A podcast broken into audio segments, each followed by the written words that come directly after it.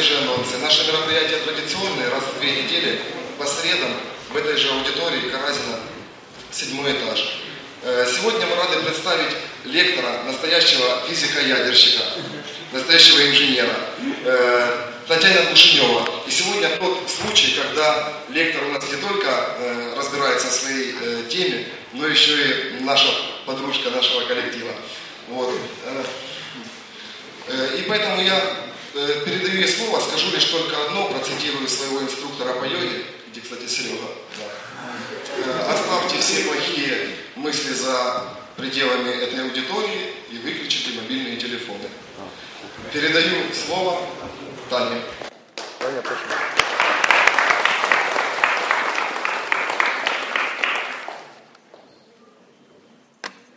Добрый вечер. Меня нормально слышно? Хорошо. А, меня зовут Таня, и сегодня я хочу рассказать вам об атомных электростанциях и ядерных реакторах. Кто из вас считает, что атомные станции одни из самых безопасных? Хорошо. А кто считает, что они опасны и от них надо избавиться как можно скорее? Эм, давайте разберемся, как они работают и чего от них ожидать, потому что по данным от э, 7 февраля 2016 работает мышка? По данным от 7 февраля 2016 года, сейчас в мире работает уже 442 ядерных реактора, и это только энергетические ядерные реакторы, потому что еще есть реакторы на кораблях, на подводных лодках, исследовательские и так далее. И я сегодня буду говорить именно об энергетических ядерных реакторах. Начну с того, как и почему делится ядро. Потому что на самом деле это не так очевидно. Это таблица всех известных изотопов. И очень упрощенная, но сейчас она подойдет. А, ядро, атом у нас состоит из ядра и электронной оболочки. Ядро состоит из протонов а, и нейтронов, их обобщенно называют нуклонами. У протонов и, электро... и нейтронов примерно одинаковая масса, нейтрон немножечко тяжелее на доли процента. И у протонов есть э, положительный электрический заряд, у нейтронов нет заряда. И э, протоны и нейтроны держатся в ядре вместе за счет э, силы, которая называется сильное взаимодействие. Электроны намного легче и протонов, и нейтронов, они имеют отрицательный электрический заряд, и можно сказать, что они находятся снаружи от ядра, вращаются вокруг ядра. На самом деле это не так. Число протонов в ядре определяет номер химического элемента. И при этом у одного и того же химического элемента может быть разное число нейтронов. И такие э, ядра с одним числом, э, по-моему, звук иногда пропадает, Такие ядра с одним числом э, протонов, но разным числом нейтронов называются разными изотопами одного и того же элемента. И вот протоны и нейтроны не всегда держатся друг за друга достаточно крепко. И вот эта крепкость, устойчивость ядра будет зависеть от того, сколько в ядре на это число протонов нейтронов. А, вот. То, что мы видим посерединке, такая черная полоска, это стабильные изотопы. Все остальные изотопы нестабильные, которые будут со временем распадаться. Вот то, что э, оранжевым и синим обозначено на слайде, это те изотопы, которые будут излучать э, бета-частицу, то есть э, позитроны или электроны из ядра, и будут превращаться в соседний элемент. При этом ядро будет становиться немножко легче. Э, те ядра, которые там сверху, там выше есть такая область, где э, область желтого цвета. Это ядра, которые будут излучать альфа-частицу, то есть два протона плюс два нейтрона, и тоже становиться немножко легче. И все это обычный радиоактивный распад, о котором знали, о нем узнали вот в конце 19 века, Энри Беккерель его открыл. И вот его изучали, все шло у исследователей хорошо. На самом деле у самих исследователей все шло не очень хорошо, потому что как вы знаете, Мария Кюри, она умерла от апластической лучевой анемии из-за долгих исследований радиоактивности. А Андрей Беккерель, он открыл биологическое действие радиоактивности на себе. Ему для э, публичной лекции нужно было э, радиоактивное вещество. Он одолжил пробирку с радиоактивным веществом у супругов Кюри, положил ее в э, карман жилетки и прочитал лекцию, после чего эм, э, достал пробирку из жилетки и обнаружил, что у него на коже показал, получилось покраснение в форме пробирки. Он рассказал об этом Пьеру Кюри, и Пьер, как настоящий ученый, конечно же, решил повторить этот опыт на себе. И он привязал к предплечью э, пробирку с радием и носил ее 10 часов на предплечье. Э, после этого у него тоже появилось покраснение в форме пробирки, и впоследствии у него на руке образовалась язва, которая не заживала целых два месяца. Э, но, несмотря на это, исследования радиоактивности шли хорошо с научной точки зрения. Исследователи они радовали.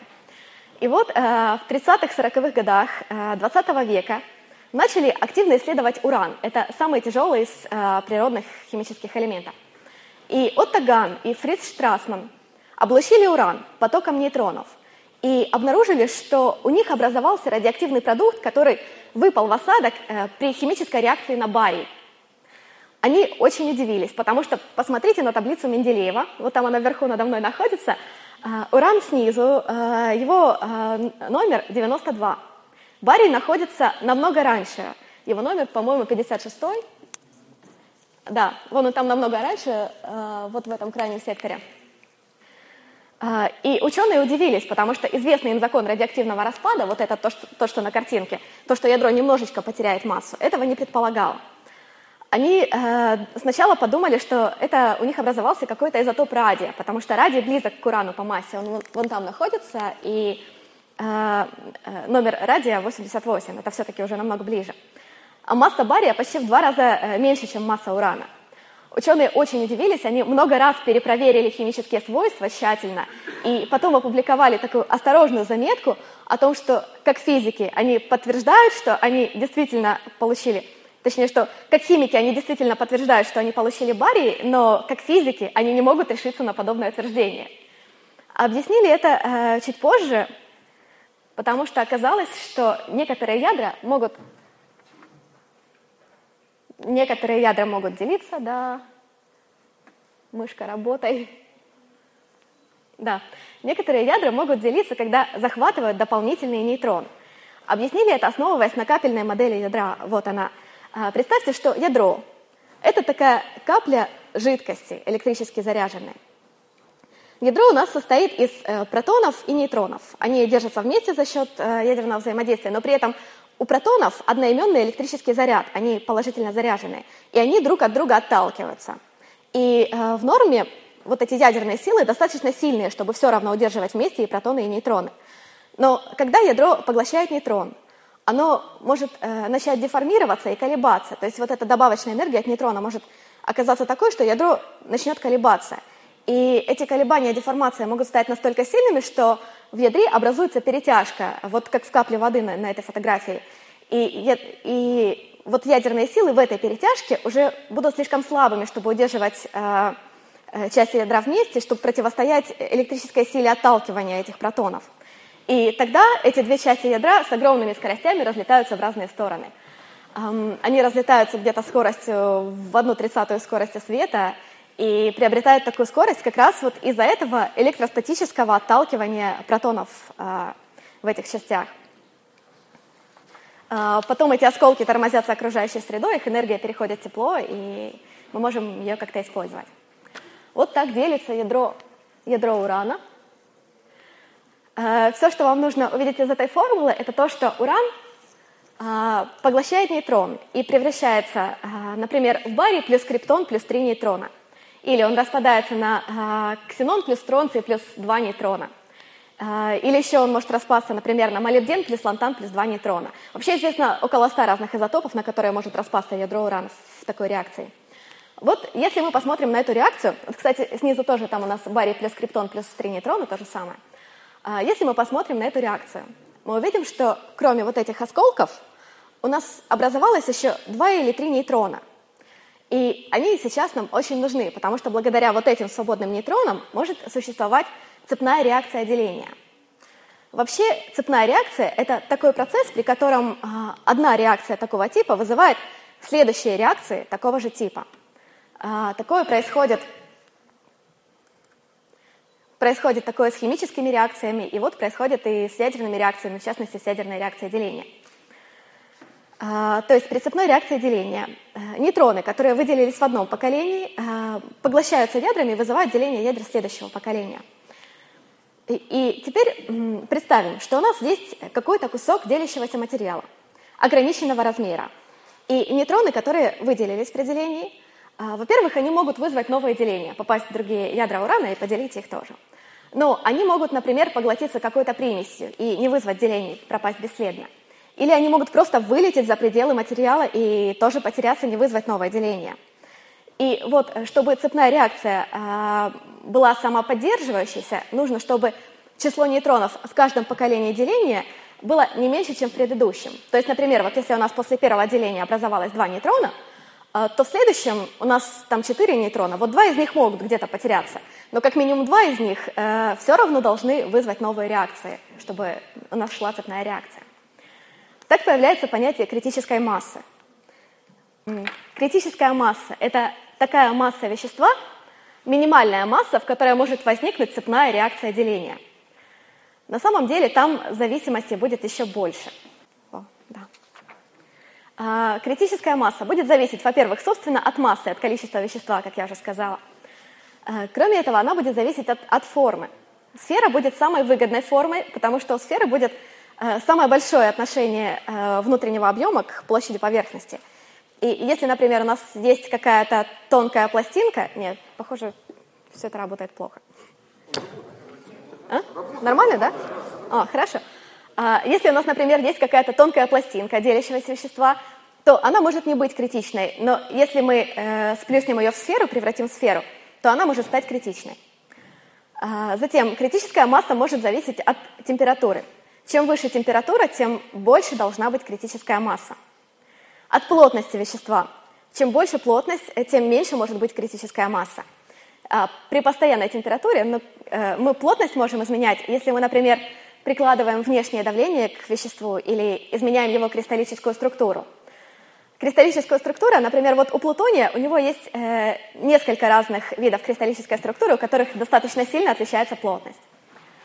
Дальше, использование отражателей. Это как раз то, что показано здесь на картинке – если мы окружаем вещество нейтронным отражателем, то нейтроны, которые уже вылетели за пределы вещества, смогут отразиться, вернуться обратно и тоже вызвать новое деление.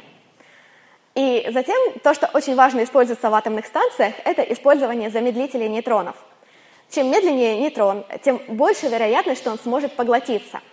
То есть, если у нас есть ядро урана-235 и летит нейтрон мимо него, то быстрый нейтрон может пролететь и не поглотиться этим ядром, а медленный нейтрон, а, у него будет больше вероятность, что он сможет поглотиться. И ядра при делении испускают быстрые нейтроны, которые поглощаются плохо и вызывают новые реакции плохо. И чтобы они лучше вызывали новые реакции, их нужно дополнительно искусственно замедлять. То есть вещество может не быть критичным, но если мы э, добавляем к нему замедлитель нейтронов, то может запуститься цепная реакция. И вот когда деление ядер только начинали исследовать, э, были случаи спонтанного возникновения критичности в исследуемых образцах. При этом, правда, не было ни одного ядерного взрыва, потому что ядерный взрыв получить сложно. Для этого критическую массу нужно получить очень быстро. А если мы просто будем, например, медленно сближать э, два куска урана-235, то постепенно, вот, когда мы их достаточно сблизим, они начнут обмениваться друг с другом нейтронами, эм, в них возникнет цепная реакция между ними – а, но они начнут разогреваться, раскаляться, потом они раскалятся до красна, до бела и так далее, расплавятся. Если этот расплав будет дальше сближаться, то эм, он в конце концов просто закипит и испарится. Взрывной реакции не будет. При этом, правда, все равно выделится много радиоактивного излучения. И так и происходило в этих случаях. Э, образец через несколько секунд, как минимум, разогревался настолько, чтобы перестать быть критичным по вот этому вот условию температуры. Всего произошло 60 случаев спонтанной критической реакции, и при этом, к сожалению, погиб по меньшей мере 21 человек. И вот несколько случаев спонтанного выхода на критичность. Это Леди Гадива, экспериментальный э, импульсный ядерный реактор, который был построен в Америке в Лос-Аламосской национальной обсерватории в 40-х годах 20 э, века. Реактор так назвали в честь персонажа британской истории Леди Гадивы, которая однажды, согласно легенде, проехала обнаженной верхом на коне по улицам города Ковентри в Англии, чтобы граф, ее муж, снизил налоги для своих подданных. А реактор так назвали, потому что у него не было ни корпуса, никакой биологической защиты, то есть его активная зона была полностью обнаженной. И э, части э, сборки были просто закреплены на металлическом каркасе. Активной зоной был шар из высокообогащенного урана массой 53 килограмма, разделенный на три части – и внутри этой сборки еще было отверстие, куда при эксперименте вводился урановый стержень, и тогда вся эта сборка кратковременно выходила на критичность.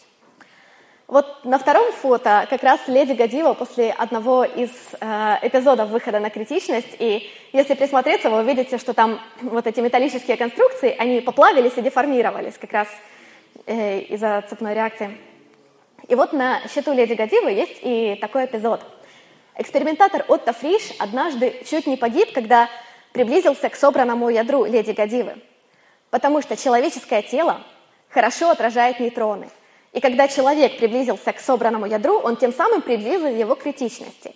И спасло его только то, что он быстро отшатнулся и разобрал сборку. А первый смертельный случай, связанный с цепной реакцией, произошел в 1945 году, э, там же, в Лос-Аламосе. Ученый Гарри Даглян экспериментировал с плутониевой сферой под критичной массы. Сфера была достаточно маленькой, ее масса была чуть больше 6 килограмм, при этом критическая масса плутония 11 килограмм, то есть она была почти в два раза легче, чем критическая масса. И чтобы вывести ее на критичность, к ней добавляли отражатели нейтронов. И этот ученый, он как раз вручную окружал эту плутониевую сферу блоками карбида вольфрама, который отражает нейтроны, чтобы э, вывести ее на критичность. И вот он нес очередной блок. И тут нейтронные счетчики предупредили его о том, что сборка сейчас станет сверхкритичной – он одернул руку, но уронил блок прямо в центр сборки, прямо на плутониевый шар, и сборка тут же вышла э, в сверхкритическое состояние. Он попытался сбросить этот блок, у него ничего не получилось, тогда ему пришлось разобрать эту сборку, то есть частично э, убрать уже положенные блоки карбида вольфрама, и это заняло какое-то время, по оценкам он получил э, э, огромную дозу облучения, где-то 510 рентген-нейтронного излучения – и у него быстро развились симптомы тяжелой лучевой болезни, он впал в кому, умер через 25 дней. А, вот эта сфера называлась а, Demon Core, ядро демона или заряд демон, потому что на ее счету два спонтанных случая выхода на критичность и две смерти. Второй случай произошел там же, в Лос-Аламосе. Экспериментировал на этот раз ученый Луис Лотин. На этот раз плутониевую сферу окружали а, двумя полусферами бериллиевого отражателя – Слотин показывал этот опыт семи другим ученым. Опыт был очень опасным, и из-за чрезвычайной опасности об этом опыте уже говорили, что это все равно, что дергать дракона за хвост. Потому что происходило это так. Экспериментатор клал э, плутониевое ядро в нижнюю бериллиевую полусферу и вручную опускал верхнюю полусферу на ядро, придерживая ее большим пальцем за отверстие в верхней части.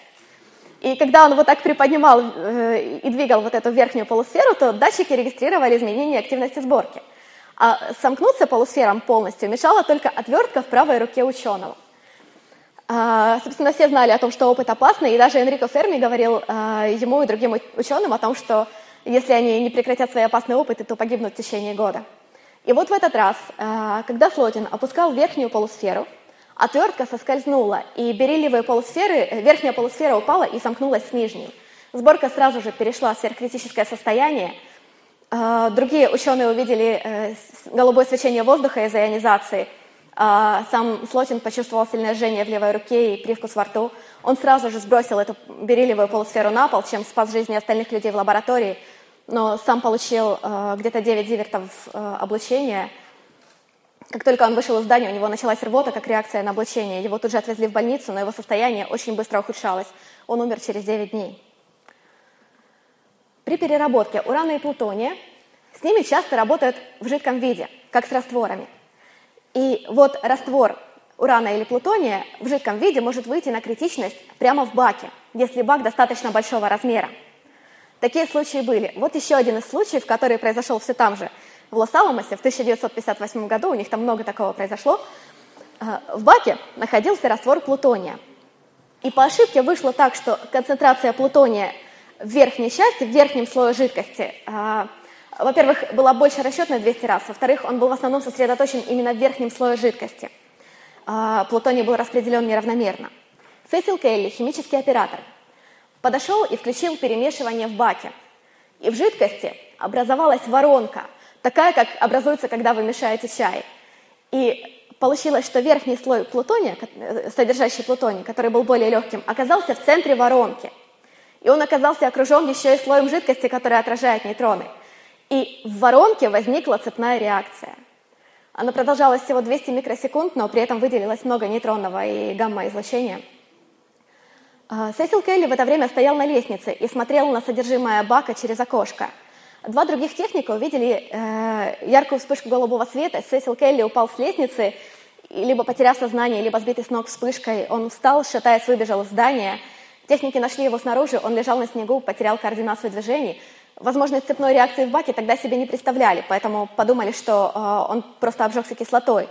Э, его сразу же потащили в душ, но Э, буквально через несколько минут он потерял сознание, его лицо стало ярко-розового цвета от острого лучевого поражения кожи. И он умер всего через 35 часов. Хватит говорить о мучительных смертях, потому что я хотела говорить о реакторах. Поэтому перейдем к реакторам. Когда же существовал самый первый в мире ядерный реактор? Самый древний реактор, Окла, существовал в Габоне, в Африке 2 миллиарда лет назад и работал около миллиона лет. Но сейчас э, по изотопному составу уже доказано, что там действительно существовал естественный ядерный реактор под землей. Там было уникальное месторождение, где слой урановой руды э, находился между слоями песка. В исходной руде э, сам э, э, уран был, как всегда, рассредоточен в виде двуокиси урана, э, но были отдельные самородки, такие жилки почти чистого урана. И э, я хочу заметить, что период полураспада урана-235 меньше, чем у урана-238. То есть тогда содержание урана-235, основного делящегося изотопа, было больше, чем сейчас. Сейчас такая реакция не смогла бы существовать, тогда его концентрация была еще достаточной. И вот э, через э, 2 миллиарда лет назад через это месторождение еще и протекала подземная река. Э, и получалось, что вода протекала мимо этих четырех самородков и замедляла нейтроны – и э, в этих э, прожилках урана начиналась цепная реакция. Вода вскипала, нагревалась и вскипала. А, поэтому замедление переставало работать. Реакция, соответственно, затухала. Вода поступала, снова начинала замедлять нейтроны. И так оно мигало каждые два с половиной часа. В пике работы реактор разогревался до нескольких сот градусов, и он так работал около миллиона лет, пока Уран-235 немного не выгорел, и тектонические процессы не выдавили э, подземную реку э, из этого месторождения. И кроме того, в этом природном реакторе был наработан плутоний, сейчас он уже весь распался, но его следы в виде нужных изотопов сохранились. Теперь о реакторах, которые построили люди. Это Чикаго Пайл 1, Чикагская поленница 1, первый в мире управляемый ядерный реактор. Его построили в 1942 году под руководством Энрико Ферми. Топливом был природный необогащенный уран. Замедлителем был графит. Охлаждения не было, охлаждался реактор просто воздухом. Поглотителем были стержни из, боря, из кадмия и бористой стали. Их было три типа, в том числе там был а, один стержень, который, как здесь видно на рисунке, извлекался вручную для приведения реактора в критическое состояние. А, фотографии этого реактора нет, потому что ее не делали по соображениям секретности, сохранился только рисунок. Активную зону сделали из э, послойно уложенных э, графитовых блоков, укрепленных деревянным каркасом, а в полости этой конструкции укладывали, собственно, урановое топливо. Исходные оценки критического размера этой активной зоны оказались э, слегка завышенными, поэтому э, придумали заключить реактор в герметичную оболочку, из которой можно было бы откачать воздух для уменьшения поглощения нейтронов. И такую оболочку сделали на заводе Гудир по производству оболочек аэростатов – Поскольку назначение было секретным, то на заводе ходили шутки о квадратном воздушном шаре. Большинство строительных материалов делали здесь же, на месте, то есть уран прессовался в брикеты на гидравлическом прессе, а графит э, распиливался на блоке на обычных деревообрабатывающих станках, и, и рабочие, и ученые были похожи на шахтеров после смены из-за графитовой пыли, которая была в воздухе.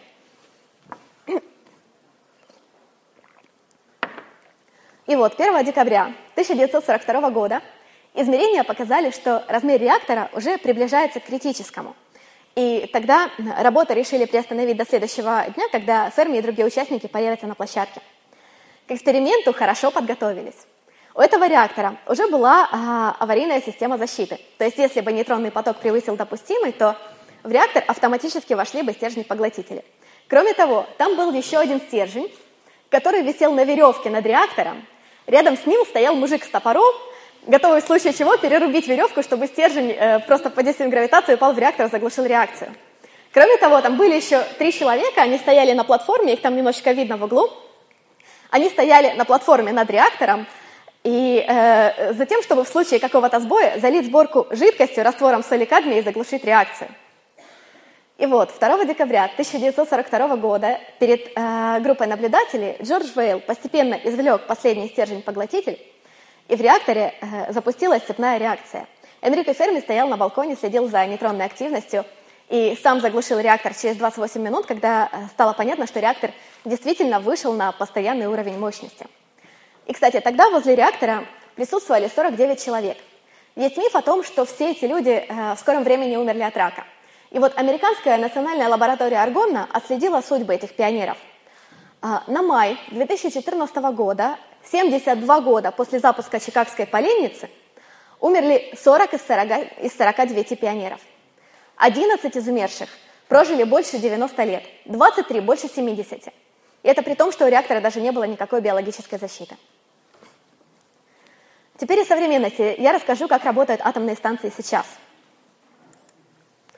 Принцип работы почти любой атомной станции – это просто кипятить воду. Есть редкие конструкции, в которых, например, нагревается газ, но вообще практически любая атомная станция – это огромный ядерный кипятильник. Э, все помнят, при какой температуре кипит вода. Она не всегда кипит при 100 градусах. Э, нам еще в школе рассказывали, что э, если, например, мы поднимемся в горы, где атмосферное давление будет ниже, то вода будет кипеть при 80 или 90 градусах. Мы не сможем ее нагреть до 100 градусов, в такой не очень горячей воде у нас плохо заварится чай, нам будет грустно. А если наоборот мы э, повысим давление, то есть, э, например, накачаем воздух насосом, то вода не сможет закипеть при 100 градусах. И чтобы она закипела, ее нужно будет греть сильнее. То есть чем выше давление, тем выше температура кипения. Нам это сейчас пригодится. Вот то, что представляют себе часто при слове АЭС и что выдают Google картинки. И вот, вот эти вот две штуки сбоку, вот это не атомная станция, там нет реактора, нет никаких выбросов. И э, вот этот дым, это на самом деле не дым, а чистый водяной пар из обычной чистой воды. Это градирни, и они служат только для охлаждения воды. То есть там вода просто капает через воздух, охлаждается, конденсируется и все. А реактор на самом деле находится вон там такое маленькое здание с белой крышей маленькое-маленькое такое, всего 50-60 метров в высоту, вот это гермооболочка. И я расскажу о том, что находится внутри этой гермооболочки. Я буду говорить о самых распространенных э, в мире реакторах, э, о таких, которых больше всего в мире. Вот это график работающих станций э, на 7 февраля 2016 года с сайта МАГАТЭ, Международного агентства по атомной энергии. Здесь видно, что сейчас в мире запущено 442 реактора. Из них 283 одного и того же типа. Типа PWR – Pressurized Water Reactor – реактор с водой под давлением. Я сейчас подробно поясню, что это за тип. Uh, все работающие станции на Украине тоже такого типа. Их у нас сейчас четыре. Это Ровенская, Хмельницкая, э, Южноукраинская, Запорожская. Вот в их числе Запорожская – это самая большая атомная станция в Европе. Там шесть блоков такого типа, шесть реакторов – а Чернобыльская станция была совсем другого типа, РБМК, и больше станций такого типа, как Чернобыльская, на Украине нет. Их вообще осталось мало, они находятся кое-где на постсоветском пространстве, и после Чернобыльской аварии в них были внесены изменения, чтобы такого больше не повторилось. В русской классификации тип PWR называется ВВР – водоводяной энергетический реактор. Он так называется водоводяной, потому что там одна и та же вода исполняет две разные функции – во-первых, там вода-замедлитель. Замедлитель, как вы знаете, уже нужен, чтобы замедлять нейтроны, потому что только что излученные нейтроны э, плохо поглощаются, плохо вызывают новые реакции, но если их замедлить, они будут поглощаться хорошо. Вода очень хороший замедлитель, потому что вода – это кислород плюс водород. А водород, э, атом обычного водорода – это один протон. Э, его масса будет близкой к массе нейтрона, и поэтому при соударениях с ним, вот если нейтрон будет механически ударяться об этот протон, то он будет терять в этих столкновениях много энергии. Поэтому вода очень хорошо работает как замедлитель. И та же самая вода, она греется и отводит тепло от реактора, поэтому она теплоноситель и входит в название еще раз. Вот так устроена атомная станция такого типа. Здесь есть целых три контура воды, которые изолированы друг от друга и друг с другом не соприкасаются. Первый контур – это вода, которая течет через сам реактор, через активную зону. Она находится под огромным давлением, и поэтому она не кипит. Температура в первом контуре, вот там на выходе из активной зоны, 320 градусов Цельсия. Но там давление 160 атмосфер, поэтому эта вода жидкая и не кипит. А, вода нагревается на целых 30 градусов, пока она просто проходит снизу вверх через активную зону.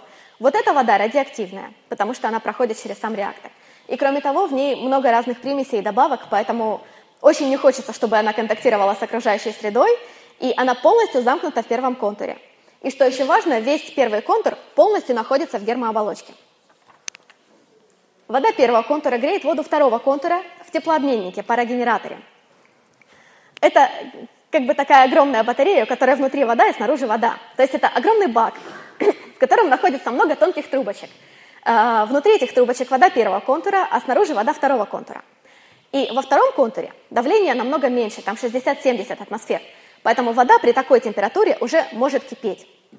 А она кипит, превращается в пар. Пар идет на турбину, крутит турбину, турбина крутит ротор генератора, мы получаем электроэнергию. В турбине пар теряет свою энергию, потому что она превращается в механическую энергию вращения этой турбины и охлаждается. После турбины вода еще немножко охлаждается вот там в конденсаторе и идет кипятиться обратно. Вот эта вода, вода второго контура, не радиоактивная. А, она очень чистая и замкнута во втором контуре как раз потому, что она специально очищена. Ей нужно много раз, э, ей нужно много раз конденсироваться и кипеть. И если бы это была обычная неочищенная вода, то вот там в парогенераторе быстро, быстро образовывалась бы накипь, э, как в чайнике. Поэтому э, воду специально и дорого готовят, и сливать ее в окружающую среду было бы не опасно, а просто очень дорого. Охлаждает эту воду вода третьего контура, это уже обычная вода из окружающей среды. Она, э, ее могут брать из водохранилища, из реки, прямо из реки или из моря, а если рядом нет никакого большого водоема, то здесь пригождается градирня, потому что вот как раз градирня, она может охлаждаться. Если рядом есть э, какое-то водохранилище, то его используют как прудохладитель. Если этот пруд будет небольшой и замкнутый, то вода в этом пруду будет теплее э, на несколько градусов э, за счет того, что она там все время греется, поэтому биосистема может немножко поменяться. И часто в этом пруду специально селят рыбу, чтобы эта рыба ела водоросли, чтобы водоросли не нарастали вот там вот на отверстиях для забора воды. Рыба вырастает, говорят, очень большой.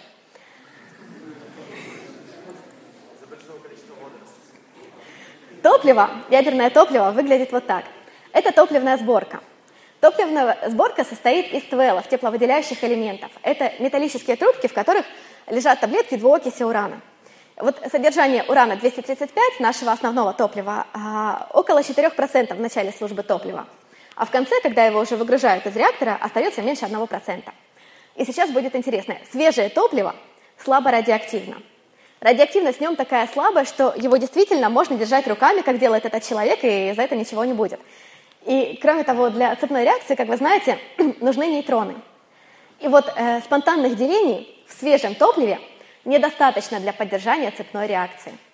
Поэтому, когда запускают новый реактор со свежим топливом, то его еще дополнительно облучают, применяют э, какой-то внешний источник нейтронов, например, спонтанно делящийся Калифорнии. То есть топливо настолько слабо радиоактивное, что оно даже не может поддерживать цепную реакцию. Реактор для работы нужно еще дополнительно облучать. А вот когда топливо уже э, работает какое-то время и выгорает, в нем накапливаются радиоактивные вещества – Часть их будет короткоживущая, очень радиоактивная, потому что вообще радиоактивность и время жизни связаны. Эм, чем меньше период полураспада, тем радиоактивный элемент. И поэтому, кстати, в природе вообще нет сильно радиоактивных элементов, потому что они уже давно распались. И уран, изначальный уран, э, будет очень слабо ради, радиоактивным по сравнению с некоторыми продуктами его распада. Облученное топливо фонит очень сильно, поэтому его даже перегружают полностью под водой. То есть воды над реактором сверху наливают столько, чтобы стержни специальной машинкой перегружать прямо в слой воды, не вынося на воздух вообще. Облученное топливо еще и продолжает греться. Поэтому э, после выгрузки его э, погружают в воду и держат в воде еще 2-5 лет, пока оно не перестанет выделять тепло. Впрочем, даже с необлученным ураном лучше быть аккуратнее, потому что есть байка о том, как Хелен Симс, жена э, ядерного физика Гарольда Симса, завела роман с соседом. Гарольда знал об этом, он огорчился, э, но сценами ревности не ограничился, потому что он был физиком, у него была хорошая фантазия, хорошие возможности. И он заменил ее тени для век на вещество, на композит, содержащий уран. Женщина не распознала этого, продолжала ими пользоваться, он подменял ее тени целых три месяца, пока она не умерла от острой лучевой болезни. Впрочем, несмотря на то, что э, она страдала от симптомов лучевой болезни, то есть она полностью облысела, ослепла и так далее, она так и не обратилась к врачу. И еще пара слов о радиоактивности воды. Воды. Вода первого контура радиоактивная. Но как именно? Ядра в составе молекул воды могут захватывать нейтроны и приобретать наведенную радиоактивность. А, вода – это у нас кислород и водород. Если водород захватит нейтрон, то он просто, э, обычный водород, превратится в дейтерий, который тоже стабильный, не радиоактивный. И чаще всего э, вода становится радиоактивной из-за того, что нейтроны э, захватывает атом кислорода. То есть получается, что кислород У16 захватывает нейтрон и после реакции превращается в азот N16, который будет радиоактивен. Но период его полураспада около 7 секунд. И поэтому меньше чем через минуту после останова реактора радиоактивность самой воды первого контура спадает уже в сотни раз. И остается только остаточная радиоактивность, слабая достаточно, от продуктов коррозии, от э, добавок, которая, которые просто убираются из этой воды ионообменными фильтрами. И в конце концов можем получить чистую воду. И вся наведенная радиоактивность остается в пределах первого контура, она не передается второму контуру. Расскажу немного о знаках радиоактивности, потому что все, наверное, видели вот этот знак – этот тревисник, обозначение ионизирующей радиации, используется с 1946 э, года. Нам он кажется знакомым и привычным. Сначала, кстати, он был ярко-красным на синем фоне, наверное, это смотрелось не очень хорошо. Нет точного ответа, почему он выглядел именно так, и согласно одному из предположений, его использовали сначала в сухом доке военно-морской базы для предупреждения о вращающихся лопастях винтов, а другие считают, что центральный круг символизирует источник излучения, а вот эти вот три лопасти – это альфа, бета и гамма излучения. Когда э, знак только изобрели, радиоактивные материалы применялись еще мало где, только в лабораториях. И в этих лабораториях всех сотрудников можно было проинформировать о значении этого знака. Но когда радиоактивные материалы стали использовать более широко, то знак вышел за пределы лаборатории вместе с ними. И вот где-то в Таиланде жил один бедняк. Он зарабатывал на жизнь сбором металлолома, как и другие жители его деревни, в 2000 году он нашел какой-то металлический предмет, который показался ему ценным. Он, предмет этот был маркирован особым образом, но бедняк не знал о значении этой маркировки, у него это не вызвало никакой тревоги, и он все равно попытался его разобрать. А оказалось, что э, предмет оказался смертельно опасным, потому что это был э, радиоактивный источник, выброшенный на свалку, источник для радиотерапии, содержащий кобальт-60. И вот После нескольких смертей, подобных этой, МАГАТЭ поняла, что, э, что им надо что-то делать, и маркировку срочно надо улучшать. И пять лет проводились исследования по поводу того, по поводу понятного знака для обозначения радиации, а, опросили людей в 11 странах. И оказалось, что подавляющее большинство людей э, не знают не только об этом знаке, но и вообще о радиации в принципе. И только 6% опрошенных в Индии, Бразилии и Кении смогли ответить, э, смогли узнать вот этот знак и сказать, что он означает. Тогда в МАГАТЭ начали разрабатывать новый знак, который смог бы э, донести до сознания людей простое краткое сообщение «Опасность, убегай, не прикасайся», независимо вот от образования, возраста и культурного наследия. Э, подготовили 50 вариантов знака. Эти знаки были показаны еще и школьникам из более чем 80 стран, чтобы школьники, некоторые из которых еще даже не умели читать и писать, Э, как-то смогли интуитивно отреагировать на знаки и определить, какие из них вызывают у них э, ощущение опасности и тревоги. В трилистнике они видели что-то безопасное, например, пропеллер. И вот в 2004 году провели опросы в 11 странах, в Бразилии, Индии, Кении, Китае, Марокко и так далее, даже в Украине. В них приняли, приняло участие почти 2000 человек, и это были городские и сельские жители разного возраста, пола и образования. И по итогам выбрали вот этот символ. Да, да. Но, тем не менее, вот согласно исследованиям, этот символ самый понятный. С 2007 года у нас есть вот этот символ, который не заменит собой знак радиоактивный. К счастью, к счастью он полностью не заменит тот знак, да. Он э, нужен за тем, чтобы дополнять его, и размещать его собираются на радиоактивных источниках или где-то под чехлом устройства – и во многих случаях он не должен быть виден, к счастью, он не должен быть виден при нормальном использовании устройства, и увидеть его только тот, кто попытается разобрать это устройство. МАГАТЭ рекомендует, чтобы этот символ размещали на, э, на самых опасных источниках, которые могут привести к смерти или к серьезному увечью. Вот таким вы обычно видели реактор. И он на самом деле светится синим светом. Э, когда он работает, этого никто не видит, э, но во время останова реактора, например, во время перегрузки топлива, люди могут это увидеть. Это черенковское излучение, эффект Вавилова-Черенкова. Согласно теории относительности, э, ничто на свете не может двигаться быстрее скорости света в вакууме. Но скорость света в среде э, может быть меньше, чем скорость света в вакууме. Видимый свет распространяется в воде со скоростью в 60-70% от скорости света в вакууме. И получается, что ничего не мешает быстрой частице двигаться э, в среде быстрее, чем скорость света в этой среде. Ну, конечно, медленнее скорости света в вакууме, потому что это абсолютное ограничение. То есть заряженная частица, протон или электрон, может лететь в воде быстрее скорости света в воде. И э, тогда она будет вызывать свечение, это будет как бы оптический эквивалент ударной волны, которая возникает, когда пролетает сверхзвуковой самолет. Вот так выглядит радиация. И, кстати, на черенковское излучение действительно можно смотреть, потому что 7 сантиметров воды э, задерживает примерно половину радиации, и поэтому люди, которые смотрят на черенковское излучение, им за это тоже ничего не будет.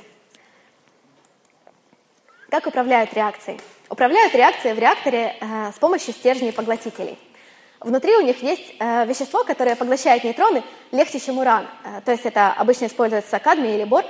Они находятся сверху от реактора и двигаются в активной зоне. И чем глубже они погружаются в активную зону, тем больше нейтронов они поглощают, и, соответственно, остается меньше нейтронов, которые могут вызывать деление, реакция идет слабее. Это только один из способов, есть и другие способы.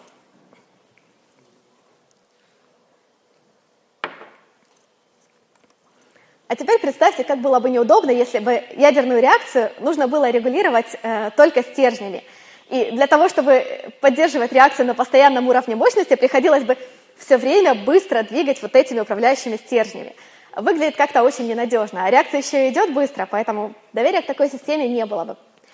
И в идеале хотелось бы, э, чтобы в системе была какая-то отрицательная обратная связь. То есть, если бы был э, какой-то простой физический процесс – чтобы было так, что если у нас реакция слишком усилилась, возникал бы какой-то простой физический эффект, который бы эту реакцию немножечко ослаблял. И наоборот, если реакция ослаб, ослабилась, то возникал бы физический эффект, который бы разгонял реакцию. И вот такая отрицательная обратная связь в реакторе есть. Потому что у нас есть вода. Вода замедлитель, и от нее очень много зависит. А если у нас реакция стала сильнее, то вода нагреется сильнее. Вода при нагревании расширяется – то есть там становится меньше атомов на единицу объема. И нейтрон, пока будет лететь от одной топливной сборки к другой, он встретит на пути меньше молекул воды, меньше атомов водорода. Он хуже замедлится, с меньшей вероятностью поглотиться, хуже вызовет новое деление, то есть реакция будет немножечко затухать. И то же самое, если реакция ослабела, то вода остынет, и нейтрон встретит больше атомов водорода, замедлится лучше, лучше поглотится, и реакция будет идти лучше. И вот, собственно, так реакция идет, и теперь это выглядит уже немножко надежнее, мне кажется. Теперь о системах безопасности. А, когда все работает само по себе, то нас это как-то всегда успокаивает, и хочется, чтобы системы безопасности тоже работали сами по себе, и таких систем было побольше. Поэтому системы безопасности а, на атомной станции можно поделить на активные и пассивные. Активные системы — это те, которые нужно как-то активно задействовать. То есть нужно, чтобы человек пришел и нажал какую-то кнопку, или была автоматическая система управления, которая подаст управляющий сигнал. А пассивные системы безопасности э, полагаются просто на законы природы и работают на каких-то простых физических принципах и законах. Э, например, таких как разница давления, конвекция или гравитация. И как пример, вот то, что я уже рассказала, это влияние воды на мощность реакции. То, что простой физический закон — расширение воды при нагревании приводит к саморегуляции. И количество пассивных систем безопасности э, на станции стараются как всеми способами увеличивать. Самые простые пассивные системы – это просто физические барьеры. А физических барьеров для распространения радиации у нас три. Это оболочка топлива, первый контур и гермооболочка. А, первый барьер – это оболочка топлива. Топливо находится у нас в герметичных металлических оболочках, которые не позволяют никаким продуктам распада ядерного топлива а, вырываться э, из самих топливных стержней. Сдерживают внутри все продукты распада. Второй барьер – это корпус реактора и все системы первого контура. Корпус реактора, сам реактор – это такой огромный стальной корпус, он толщиной около 20 сантиметров, весит около 300, 320 тонн сам по себе – и он выдерживает огромное давление температуры, и самое важное, он не позволяет радиации распространяться за свои пределы. На фото, кстати, установка первого в мире корпуса промышленного реактора – это Атомная станция Шеппинпорт в Пенсильвании в Америке – это 1956 год. Это первый промышленный реактор типа PWR, вот такого типа. Следующий барьер – это гермооболочка. Реактор и все радиоактивные системы заключены в гермооболочку. Вся вода первого контура находится в гермооболочке. Наружу выходит только вода второго контура. Гермооболочка – это такой цилиндр из напряженного железобетона а, толщиной больше метра, изнутри еще часто облицована сталью толщиной в несколько миллиметров, а, диаметром около 45 метров, высотой 50-60 метров. И вот эта гермооболочка выдерживает давление 5 атмосфер, и, но при этом в норме в ней всегда поддерживается давление чуть ниже атмосферного, чтобы воздух э, поступал снаружи внутрь и не распространялся изнутри наружу. Гермооболочка рассчитана на то, чтобы сдержать и какую-то внутреннюю аварию с разрывом, например, крупных трубопроводов, так и внешние события, ураганы, смерчи, э, что угодно, землетрясения. И даже вот после 11 сентября было еще раз подсчитано, что они выдерживают падение самолета. Еще в реакторах типа ВВР сама система глушения реактора тоже пассивная, потому что управляющие стержни, поглотители, которые двигаются в активной зоне и висят над реактором, они, там, где висят, они ничем не закреплены. Они висят на электромагнитах. То есть, если у нас случайно пропадает, предположим, электричество, то эти электромагниты перестанут работать, и стержни сами по себе под действием гравитации тут же падают в реактор и глушат реакцию. Система работает очень просто и железно. Еще один пример пассивной системы. Представим, что в первом контуре у нас перестал работать насос, который качает воду через первый контур. И вот труба, а, по которой холодная вода поступает в первый контур, находится ниже, чем труба, по которой горячая вода выходит из активной зоны. И если насос остановился, во-первых, э, реактор сразу же э, остановится, такая защита есть. Но топливо еще, как вы помните, будет продолжать выделять тепло. Это тепло надо как-то отводить. И вот тогда в воде возникнет естественная циркуляция.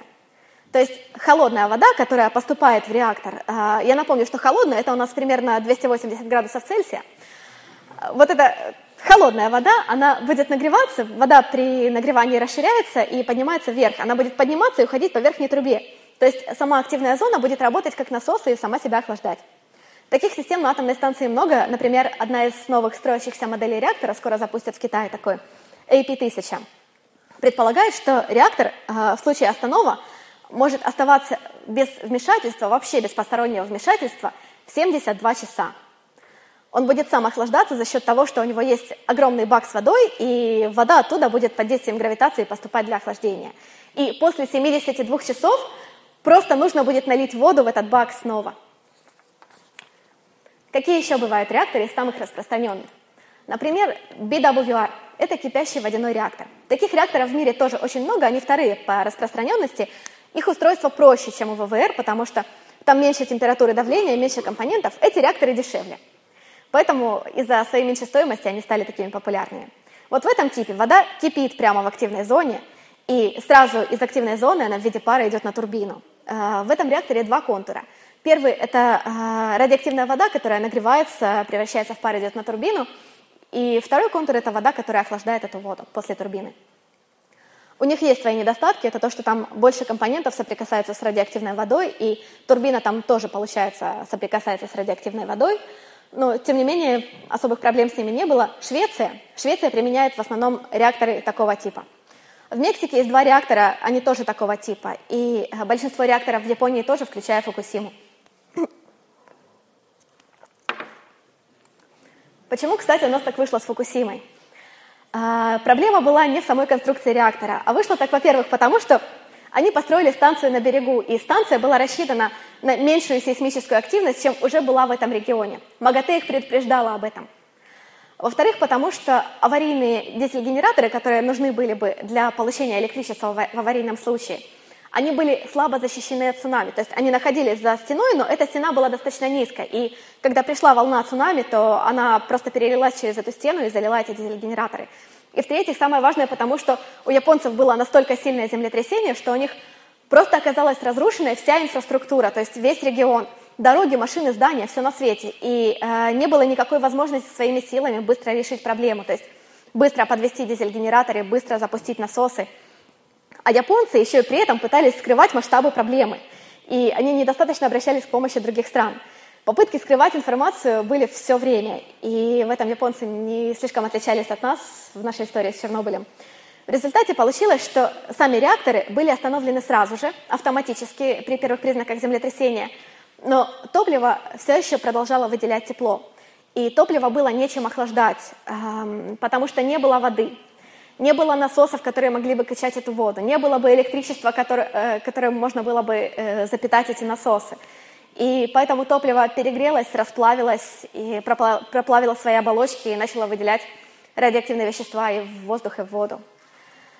Но в целом с аварией справились намного лучше, чем в Чернобыле, и несмотря на все сокрытия масштабов, потому что они быстро объявили об этом, быстро провели эвакуацию, и в результате на Фукусиме ни один человек не облучился фатально.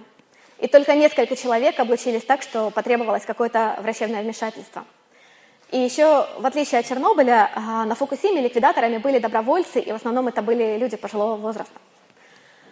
В 2013 году ВОЗ опубликовала отчет о том, что для эвакуированных людей, которые жили неподалеку от Фукусимы, риск радиационно вызванного рака увеличился так незначительно, что а, его невозможно отличить от фоновой заболеваемости раком. И для самой уязвимой категории, для новорожденных детей а, в самых пораженных регионах, Риск заболевания раком в течение жизни вырос на 1%. Это меньше, чем от курения. Для всех остальных людей еще меньше. При этом при подсчете использовалась модель, согласно которой любая наименьшая доза, любая наименьшая добавленная доза будет уже, соответственно, повышать риски. Это не единственная модель, я об этом еще скажу. И больше всего от аварии на самом деле пострадала репутация атомной энергетики и экономика Японии – После аварии в Японии остановили все атомные станции, и только вот в 2015 году э, две из них снова запустили. Угу. Может, предыдущий слайд? Спасибо. Вот, я хочу сказать пару слов об РБМК. Это реактор большой мощности канальный. Это реактор такого типа, как был на Чернобыле. Сейчас осталось э, около 14 реакторов такого типа, и они применяются только на постсоветском пространстве, это в России. А на фото, например, это Ленинградская атомная станция ЛАЭС, которая работает до сих пор. Вот в этих реакторах они очень сильно отличаются от ВВР. В них нет не то что гермооболочки, в них нет даже корпуса реактора. То есть вода у них просто течет по трубам, нагревается, кипит прямо в трубах. Во-вторых, в них замедлительнее вода, а графит. И вода только отводит тепло от реактора. И этот реактор одноконтурный, в нем пар сразу же из активной зоны идет на турбину. Получается, что турбина тоже соприкасается с радиоактивным паром. Э, почему он был так популярен в Советском Союзе, так это потому, что в нем хорошо нарабатывается плутоний. И он, собственно, использовался для наработки оружейного плутония. После Чернобыльской аварии во все РБМК в мире были внесены э, изменения, чтобы больше не допустить такой аварии. Вот теперь я расскажу еще о реакторах на быстрых нейтронах, два слова. Потому что не так давно, как раз 10 декабря 2015 года, может быть, вы слышали, на Белоярской АЭС э, Свердловской области был запущен самый мощный в мире реактор на быстрых нейтронах. Это БН-800. Да, вот это его осветили как раз перед запуском, как это обычно делается. Пока что он экономически неэффективен, потому что у него очень сложное устройство, и как раз на нем конструкция испытывается и дорабатывается.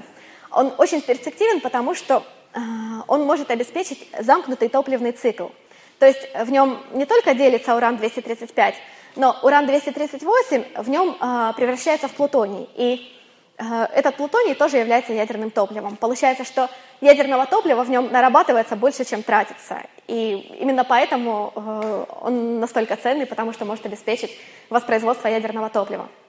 Зато у него очень сложная конструкция. В первом контуре у него течет не вода, в первом контуре у него течет расплавленный натрий. Во втором контуре у него тоже течет расплавленный натрий. Только в третьем контуре у него течет вода. И в этом основная сложность, потому что натрий – это очень химически активный элемент. А, натрий горит а, на открытом воздухе, он при этом еще образуется токсичный дым. А, натрий бурно реагирует с водой, и поэтому нельзя допустить, чтобы э, второй контур, натрий, как-то контактировал с третьим контуром, с водой, потому что там именно вода э, тоже греется, кипит и идет на турбину. Но, тем не менее, проект интересный, посмотрим, как у него дела. И я сейчас упомяну еще об одном реакторе. А, это один из исследовательских типов реакторов. Серьезно, он называется Slowpoke. Это Safe Flow Power Critical Experiment. Это просто открытый бассейн, в котором находятся стержни высокообогащенного урана. э, вся активная зона доступна, на нее люди смотрят прямо через воду, потому что вода защищает от радиации. Этот реактор считается одним из самых безопасных, и он даже лицензирован на то, чтобы работать вообще без присмотра, работать 18 часов. Теперь я поговорю об опасностях. Кто из вас боится ездить на автомобиле? Кто-то есть. А кто боится летать на самолете? Кто-нибудь боится? Вот обычно люди чаще боятся летать на самолете, чем ездить на автомобиле. И связано это с э, когнитивным искажением, потому что автокатастрофы случаются часто, э, о них мало говорят, в них гибнет, как правило, несколько человек, а авиакатастрофы случаются редко. В них гибнет сразу много людей, э, и они получают широкую огласку по всему миру. И мозг естественным образом фокусируется на крупных приметных событиях, на авиакатастрофах, и не замечает множество автокатастроф, не может правильно оценить риски. И вот поэтому, кстати, мы чаще боимся терактов, хотя нам стоило бы бояться падения с лестницы или пищевого отравления. И вот статистика собрана на основе данных ВОЗ и частных исследований по всем областям энергетики, в частности, данные от профсоюзов, например. На этой э, табличке количество смертей на тераватт-час, выработанный на разных источниках электроэнергии. Больше всего смертей на тераватт в час э, вызывает уголь. Целых 100 смертей. Затем идет нефть, затем природный газ, биотопливо, торф, солнечные панели, ветровые электростанции, гидроэлектростанции, только в конце атомная станция. Если вы присмотритесь, атомная станция – это такая маленькая тоненькая полосочка, э, сверху ее почти не видно, потому что уголь – это 100 смертей на тераватт в час, а атомная, атомная станция – это 4 сотых. Это огромная разница. Для угля, нефти и биотоплива эффекты связаны в основном с продуктами сгорания. А, гидроэлектростанции отличились в основном несколькими крупными авариями. Например, в Китае в 1976 году а, прорвало плотину и погибло 170, 171 тысяча человек сразу. А, ветровые электростанции, как ни странно, опасны тем, что, э, несмотря ни на что, рабочие все равно иногда падают с них при обслуживании. Солнечные электростанции тоже, если они размещаются на крышах, рабочие иногда падают. И кроме того, производство солнечных панелей связано с э, использованием токсичных веществ. А вред атомных электростанций на этой схеме учтен уже с учетом Чернобыля, Фукусимы э, и всех происшествий на урановых шахтах и в процессе переработки топлива. Кроме того, тепловая станция, которая работает на угле, э, при плановой работе на мощности выделяет в среднем в 20-100 раз больше радиоактивности, чем атомная. Потому что уголь в качестве микропримеси всегда содержит э, уран, торий и радиоактивный изотоп углерода, поэтому они даже более радиоактивные. И в среднем получается, что если вы живете э, в радиусе 50 миль от атомной электростанции, то в день вы получаете дополнительно э, примерно 9 сотых микрозивертов. Возле угольной станции вы получите в день 3 десятых микрозивертов. Съедая один банан, в котором содержится радиоактивный изотоп калия-40, вы получите одну десятую микрозиверта, то есть меньше, чем от угольной станции, но больше, чем от атомной. Швейцария – маленькая по размеру страна, но в Швейцарии есть целых пять атомных электростанций, э, три исследовательских реактора и другие ядерные объекты. В 2011 году группа исследователей из швейцарских органов здравоохранения провела массовое исследование корреляции между проживанием недалеко от атомной станции и заболеваемостью детским раком. Исследование было общенациональным, то есть использовались данные обо всех людях, рожденных между 1985 и 2009 годами, и всех зарегистрированных случаях заболевания раком у детей. А, методология исследования статистической обработки была четко выверена, это Швейцария, они умеют это делать, и по итогам исследования корреляции выявлено не было. То есть дети, живущие рядом с атомными станциями, не болеют раком чаще, чем другие дети, а дети – это самая уязвимая категория.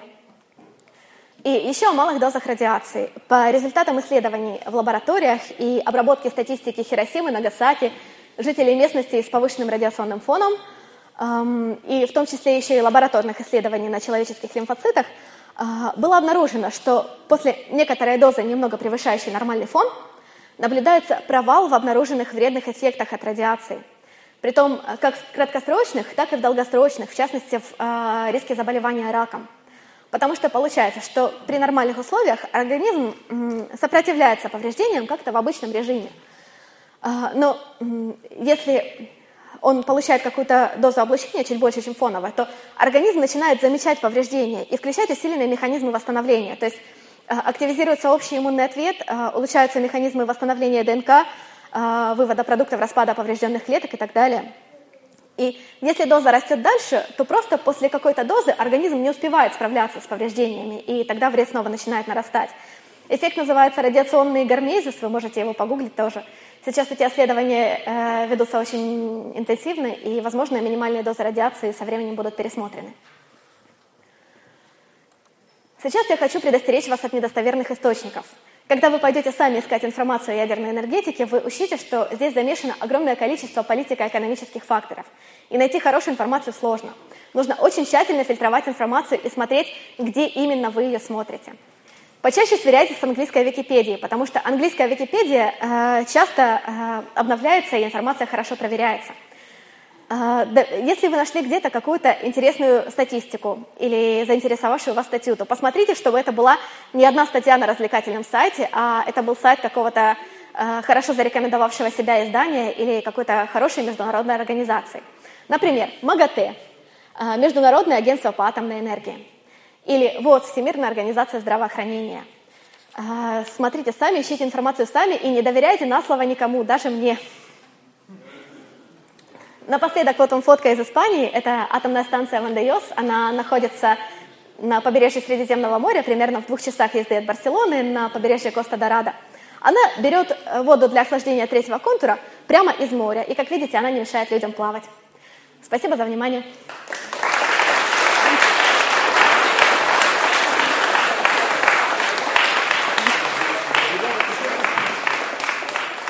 Спасибо большое, Таня. У нас сейчас традиционная рубрика «Вопросы лектору после лекции».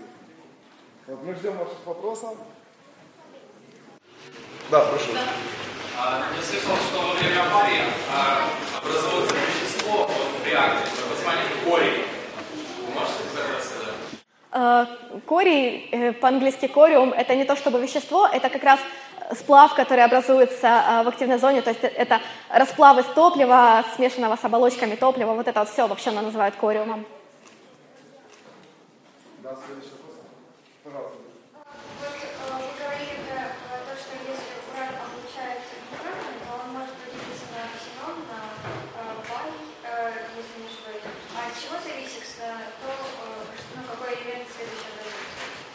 Это просто вероятностно. Э, там есть набор, э, то есть несколько самых вероятных э, каналов распада, и остальные менее вероятные, и это только вероятностно.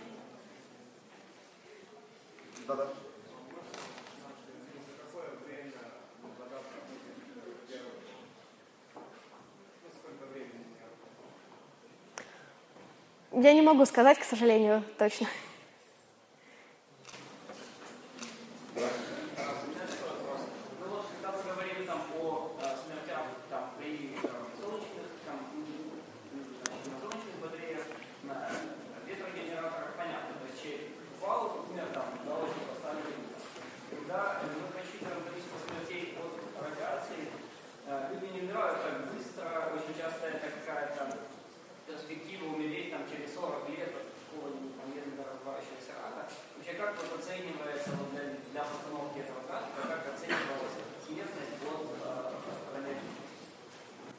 Можно точнее проверить это на сайте Всемирной организации здравоохранения, но в целом обычно это учитывается для категории людей, которые э, работают где-то, например, на атомных предприятиях, э, то есть для которых известно, какую примерно дозу они накопили. И отслеживается то есть, заболеваемость среди этих людей и среди жителей э, местности, которые находятся возле, например, атомных станций и, местности, и разных объектов переработки. Еще вопросы? Да, стержни используются, чтобы улавливать э, лишние нейтроны. А не может закончиться место этих нейтронов, надо заменять. Они могут насытиться нейтронами и перестать улавливать. Могут, но э, этого не происходит, потому что они очень долго насыщаются нейтронами. Но, в принципе, да, ты прав. Э, то есть, когда атом поглотил нейтрон, то как бы ну, учитывая, что только конкретные некоторые изотопы хорошо поглощают нейтроны, то если атом поглотил нейтрон, то он сможет поглотить еще нейтрон, но он сделает это уже хуже, потому что мы уже выбрали самый лучший изотоп для этого. Поэтому, да, со временем они насыщаются нейтронами, да. Но это, в частности, э, это, в частности, происходит, например, э, если используется борное регулирование, то бор э, поглощает нейтроны и превращается из бора в литий, и это, ну, это, это рассчитывается, то, за какое время это происходит. Реакции на торий. Чем они лучше или хуже урана? Реакции на торий. Торий сейчас так активно исследуется, потому что его просто больше его легче добывать. Эм, сейчас, по-моему, в основном Индия занимается ториевыми реакторами. Э, пока, пока они тоже так на стадии разработки, доработки, пока еще, по-моему, у них нет промышленного. Но перспективы, они как раз тем, что тория просто много. То есть есть, например, ториевые пески, откуда можно это все добывать. Вот. Наприклад, якщо в разі ядерного удару по атомній електростанції, чи може пальне об'єднатися, що атомні електростанції з пальним ядерної боєголовки, і чи буде, наприклад, набагато потужніше вибух? Если ядерный боеголовка, то да. якщо ядерний боєголовки з атомної електростанції. Хороший вопрос, но сложный. Во-первых, надо так хорошо туда попасть. Во-вторых, чтобы это топливо а, объединилось с тем топливом, то есть оно должно не успеть распылиться по окружающей среде, то есть, получается, то есть оно должно сначала уничтожить гермооболочку и, и все системы, то есть для этого топливо уже должно прореагировать же. Вот, и только потом оно доберется до самого топлива. А, а где при этом само делящееся вещество из атомной бомбы, оно уже где-то в окружающей среде. Поэтому мне сейчас сложно представить такую ситуацию, если честно. Но будет хуже, чем если оно просто... Но будет хуже, чем если оно пойдет просто куда-нибудь. Хотя плохо будет в любом случае.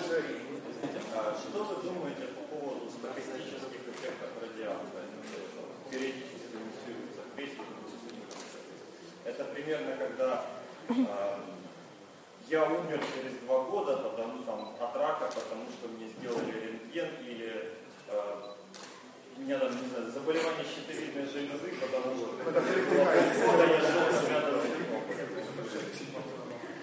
Отдаленные нежелательные последствия мало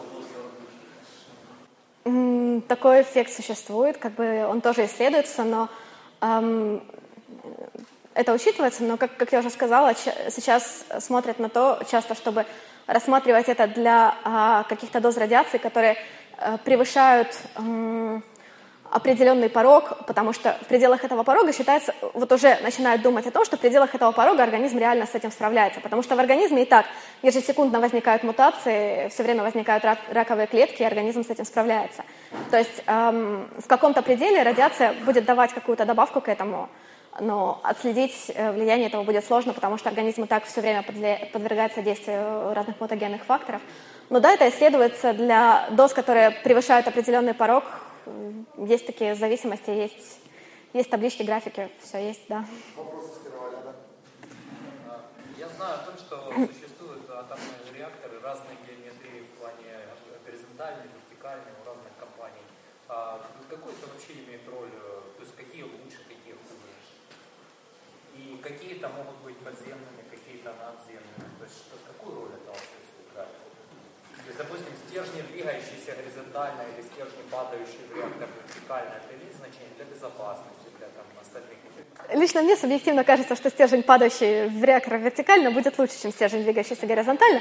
Но это, как сказать, э, вертикальная компоновка вот этих реакторов обусловлена тем, что Получается, э, вода должна протекать через активную зону, и ну, снизу вверх ей будет течь как-то логичнее, чем ей будет течь сбоку. Бывают всякие компоновки. Да. А, в продолжение этого вопроса, почему реакторы не строят под землей и также вроде безопаснее? А, собственно, даже я слышал о мальчике, который там 15 лет построил свой реактор под домом, спрятал его под землю, спокойно все хорошо, жизнь развивается. Я могу, не могу тебе ответить на вопрос, почему так не делают, потому что, ну вот, считаю, что гермооболочка, она достаточно прочная, чтобы... Да. РБМК нет. Ну, их э, делали действительно в шахте, но не обязательно была вот именно закопана под землей, то есть она не, она не была под слоем земли. Сложно тебе ответить на этот вопрос, почему так не делают. Да, вопрос Как насчет реактора Э, возможность холодного термоядерного синтеза пока вообще не доказана. И пока эм, достоверно не воспроизведено. И э, есть такие исследования, э, в научном сообществе обычно на них пока еще смотрят косо, потому что пока еще воспроизводимо в, ре... в лаборатории получить холодный термоядерный синтез не удалось. Горячий термоядерный синтез исследуют. И, собственно, вот сейчас строится, вот недавно в Германии как раз эм, запустили очередной столаратор, то есть устройство, в котором могут э, исследовать термоядерный синтез, поэтому, ну, пока это все очень экономически неэффективно, ну, то есть пока еще промышленно вообще этого не делают, и делают, только пытаются это исследовать, и совершенно непонятно, когда смогут это сделать экономически эффективным. Ну, холодный ядерный синтез, о котором мы говорим и читаем в интернете, я бы сказал даже строже, это откровенная уже наука. Да, ну, в станции? Говорят.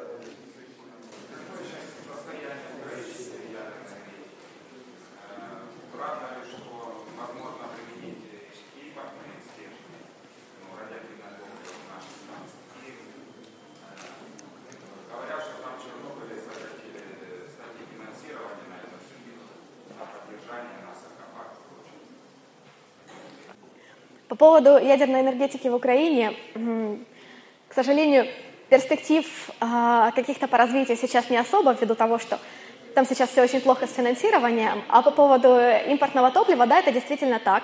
Э, сейчас на южноукраинской станции уже есть, э, ну, собственно, они есть уже там много лет, есть э, топливные сборки э, американского производства, потому что вообще наш основной поставщик ядерного топлива – это Россия. Это корпорация Твилл российская. Э, но есть э, планы по сотрудничеству с Америкой, с американской фирмой Westinghouse. Вот э, у нас на южноукраинской станции уже долгое время используется э, несколько топливных сборок американской фирмы Westinghouse. И вот это как бы одна из перспектив э, ядерной энергетики Украины, от, отработать эту технологию там и потом внедрить на других реакторах, чтобы стать более независимыми по топливу. Что касается Чернобыля, я, к сожалению, в последнее время не очень отслеживала. Я не могу сказать, как там сейчас с объектом укрытия. Когда я в последний раз об этом читала, вроде как он строился, и я не могу, к сожалению, сказать более подробную информацию. Последние 5-10 лет доля ядерной энергетики да, к всей остальной энергии добываемой человечеством, Последние 5-10 лет она упала. А, связано это как раз с политико-экономическими факторами, а, к которым часто привязывают экологические факторы просто а, как бы... То есть иногда с помощью манипуляций, потому что там были, были проблемы и с топливом, и разное другое. То есть из-за политических и экономических факторов получилось, что часть станции прикрыли, остановили. Вот.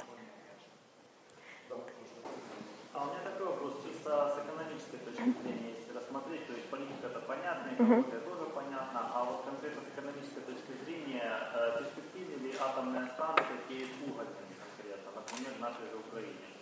Как бы довольно актуальный вопрос, тем более, что с угольным месторождением в последнее время большой вопрос стоит связи с политическими же факторами. Насколько у нас это действительно можно, скажем, перевести основную часть энергетики строго на насколько это экономически целесообразно? Э, сложно ответить именно в каких-то более-менее количественных сравнениях, потому что все зависит от э, не только от э, стоимости топлива, а здесь очень много зависит от стоимости переработки топлива, стоимости поставки топлива. То есть здесь будет задействована вся вот эта длинная экономическая цепочка, и отследить это сложно. К тому же вот сейчас на Украине те атомные станции, которые работают, они работают, а новых станций на сейчас строить не планируется. А чтобы перевести большую долю на атомную энергетику, пришлось бы достраивать новые станции. Строить новые станции дорого, и поэтому сейчас в нашем государстве, поскольку с э, деньгами проблемы, то пока не планируется.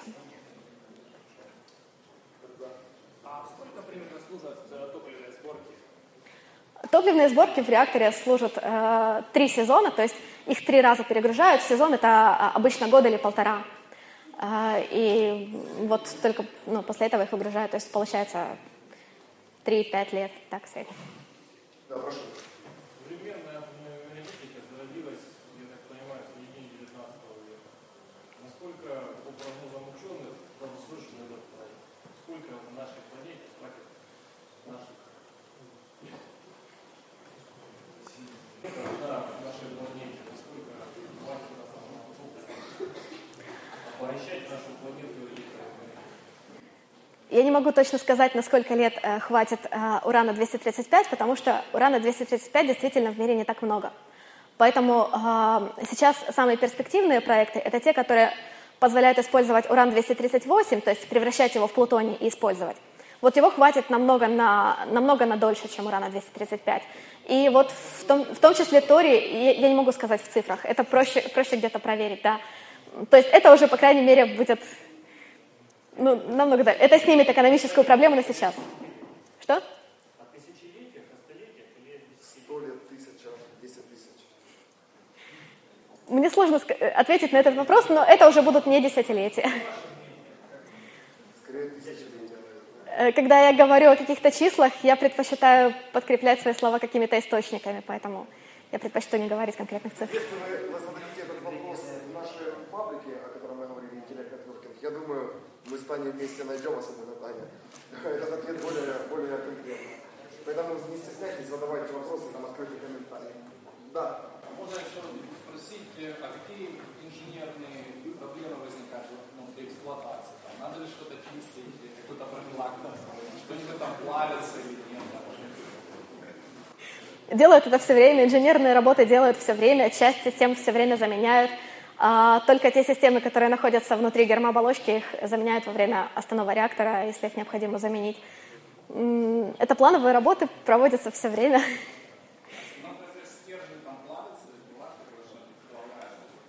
А, Когда стержни плавятся, это считается чрезвычайной ситуацией. Такое иногда происходит, но происходит редко, обыч- и они не проплавляются насквозь обычно, то есть даже эм, они могут покоробиться, например, и это считается чрезвычайной ситуацией. Эти- все случаи зарегистрированы и известны. Это происходит редко. Да. Расскажите, пожалуйста, немножко об утилизации отходов. Утилизация отходов.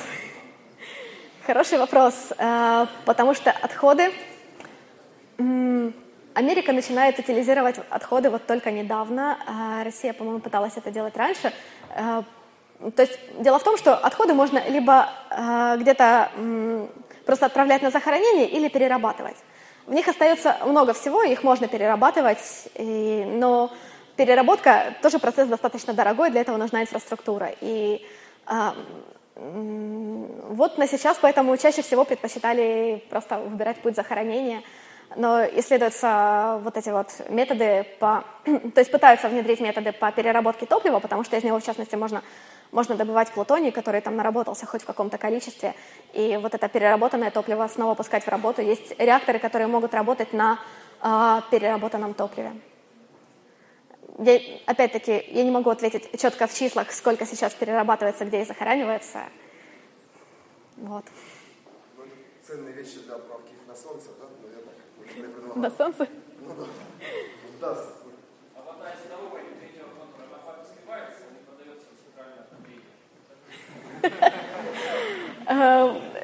Часть отборов э, горячей воды может использоваться для нагревания воды, которая идет на отопление, поэтому обычно в городах, которые находятся возле атомных станций, у них идет э, часть э, отбора пара, которая греет другую воду, которая идет на обогрев домов. Обычно у них тепло в домах. А так вода третьего контура, она сливается в окружающую среду, она не опасная. Давайте, наверное, еще последние два-три вопроса, да.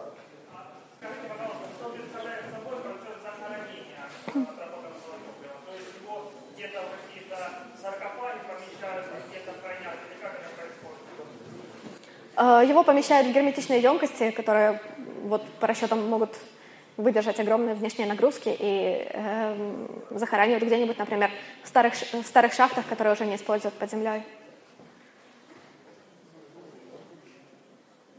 Есть ли еще вопросы? Если вы Да.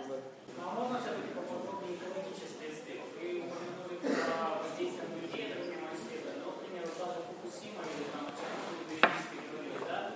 А воздействие на океан, на какие-то микроорганизмы, не нарушило ли это пищевые цепочки, каким образом, например, э, ну, опосредованно, рано или поздно, это может сказаться в том числе на, на климат и на, на нас. Я могу сказать, что такие исследования после Фукусимы проводились, потому что действительно радиоактивность э, попала в океан, И то есть была, была зарегистрирована повышенная радиоактивность э, у рыбы, которая там в океане находится. Но так, чтобы это привело к гибели целых пищевых цепочек, э, такого нет, потому что все-таки этой воды было немного, и она сильно разбавлялась окружающей водой, то есть не было такого, чтобы это приводило прямо к массовой гибели каких-то организмов. Э, единственное, что может влиять на биосистему, э, так это как раз вот этот нагрев воды на пару градусов, который происходит где-нибудь в бассейнах охлаждения, но это обычно какие-то резервуары, которые специально для этого предназначены, поэтому там не парятся настолько сильно насчет сохранности биосферы. Никто. А,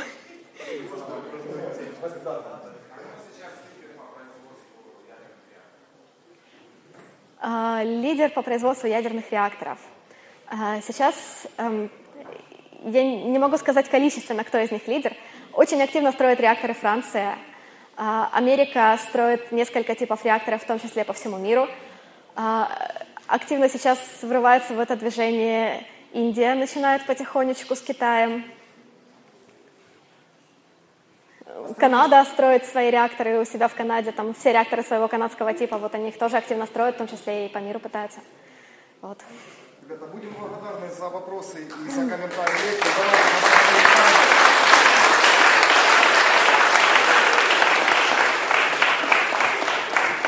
Спасибо за внимание. Всем спасибо.